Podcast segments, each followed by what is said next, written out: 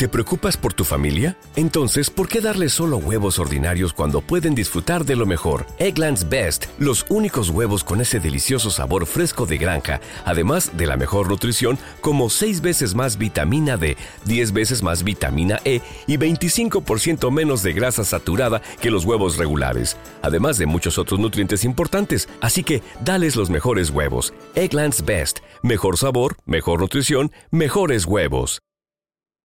Y hoy voy a hablar sobre los equipos españoles que juegan estos octavos de final de la UEFA Champions League.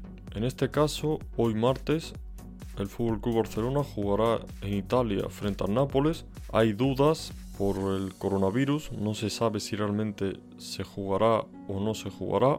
Y mañana, como todos sabemos, el City se la juega todo a una carta, puesto que como ya comenté la semana pasada, el Manchester City, debido al fair play financiero de 2012, ahora ha sido sancionado para que durante las temporadas 2020-2021 y 2021-2022 no puedan disputar ningún encuentro, ya sea de la UEFA Europa League. Bueno, el City no creo que se clasifique nunca para, para UEFA Europa League con la plantilla tan buena que tiene, ni tampoco de la Champions League. Es decir, que el quinto clasificado de la Premier League este año, que no se sabe quién es, pues accederá directo a la UEFA Champions League el año que viene. Y una vez aclarada esta situación anómala, vamos a hablar sobre el partido Nápoles contra el Fútbol Club Barcelona. Como bien sabemos, este fin de semana Leo Messi ha dado un auténtico recital de fútbol marcándole un póker de goles a Eibar, Realmente cuando Messi coge la pelota y hace el slalom, los defensas saben lo que van a hacer, intuyen lo que van a hacer porque ya lo han visto en innumerables ocasiones. Pero sin embargo, Messi se sigue saliendo con la suya y sigue haciendo la misma jugada una y otra vez. Esto me recuerda a mí mucho a las típicas jugadas clásicas diagonales de Arjen Robben, que se sabía perfectamente que se iba a ir hacia la izquierda, su pierna buena, e iba a tirar ese disparo endiablado a la escuadra. Y sin embargo, los defensas, aun sabiendo que Robben, su pierna menos hábil es la derecha y que iba a hacer esa jugada, era totalmente imparable.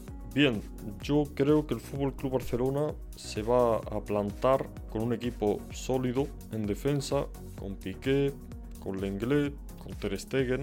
En el centro del campo no se sabrá aquí que se tiene que pondrá, seguramente ponga a Sergio Busquets que es el ancla del Fútbol Club Barcelona. No sé si pondrá a Arthur o Arturo Vidal, esas son dudas mayores. Y arriba supongo que jugará Ansu Fati, Griezmann y Lionel Messi. Brad Wade, el nuevo fichaje del Fútbol Club Barcelona, será seguramente suplente. No creo que él tenga nivel para jugar un partido tan importante de, de Champions League frente a un equipo que es verdad que está en la cuerda floja en la liga italiana. Creo que va ahora mismo noveno en liga. Desde que cogió el equipo Gennaro Gattuso no ha hecho más que empeorar la situación respecto a cómo iba con, con Ancelotti el Nápoles y veremos a ver qué es lo que sucede. La Champions League es impredecible y quién sabe, es verdad que el Nápoles en liga va fatal, pero de repente hoy hacen el partido de su vida. Hoy martes hacen el partido de su vida si realmente se disputa porque va a ser duda, por lo que todos conocemos ya, el famoso coronavirus. Y ahora voy a tratar de ser suave con el partido del, del City Madrid. Esperemos que no nos llevemos ninguna sorpresa. Yo ya me he posicionado claramente madridista en algún que otro podcast, pero sin embargo intento mantener la imparcialidad. El Manchester City ya sabemos que tiene un equipazo con Ederson en la portería, con Walker, con dos centrales que no sé si jugarán o si están eh, finos para jugar este tipo de partidos, como son Laporte y Otamendi. En el centro del campo tiene a Gundogan, tiene a Kevin De Bruyne, está ahí como media punta Silva, arriba tienen a Sané, tienen a Sterling, tienen a Gabriel Jesús, tienen a El Kun Agüero, que la pueden liar en cualquier momento. El Real Madrid, como ya sabemos, Hazard es baja por lesión, creen los médicos que no se recuperará hasta dentro de dos meses, con lo cual se pierde tanto la ida de los octavos de final de la Champions como el próximo clásico que se celebrará en el Bernabéu el domingo a las 9 de la noche en Movistar La Liga. Realmente es una pena Hazard, no sé realmente qué le pasa, no sé si es psicológico, pero un jugador con esa calidad que se lesione más que en toda su carrera futbolística es algo la verdad bastante extraño. No puedo analizar un pronóstico, puesto que como ya he dicho, la Champions League es un mundo y nunca se sabe qué es lo que puede suceder, pero como siempre digo, le deseo lo mejor al Fútbol Club Barcelona y también le deseo lo mejor al Real Madrid. Así que bueno, esto ha sido todo por hoy.